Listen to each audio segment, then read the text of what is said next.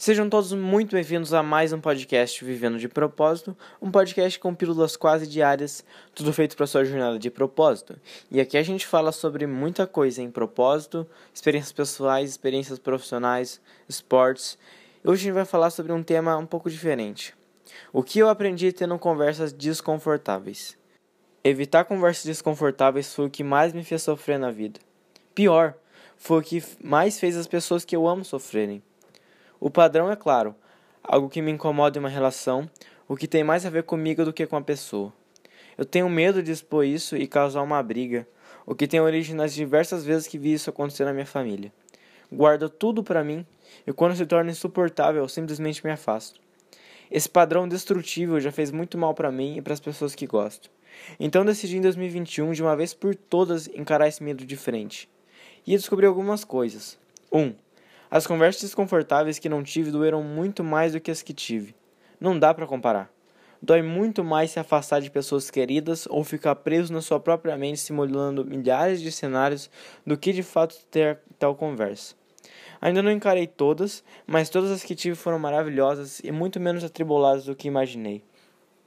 2. As pessoas são boas. Se você humildemente se aproximar de alguém para ter aquela conversa que você está tendo até há anos, se colocar em um lugar de vulnerabilidade, escutar com empatia e pedir desculpa quando necessário, tenho certeza que seu interlocutor ou sua interlocutora vão te receber de braços abertos. 3. Estude comunicação não violenta. Tomar iniciativa para ter essas conversas vai ser bem difícil de qualquer maneira, mas vai ser muito menos se você se preparar para elas. E quando eu falo se preparar, não é ficar prevendo todos os cenários, mas sim estudar técnicas de comunicação. No topo delas está a comunicação não violenta. Exponha os fatos, explique como se sentiu, fale sobre as suas necessidades, esteja aberto para escutar o mesmo de maneira muito empática da pessoa com quem está trocando. Abre aspas. O seu sucesso é medido pelo número de conversas desconfortáveis que está disposto ou disposta a ter. Fecha aspas. É a mais pura verdade. Não deixe esses diálogos na sua cabeça. Você evoluiu. As pessoas com, com quem quer conversar também. Se dê uma chance, dê uma chance a elas e para a relação de vocês.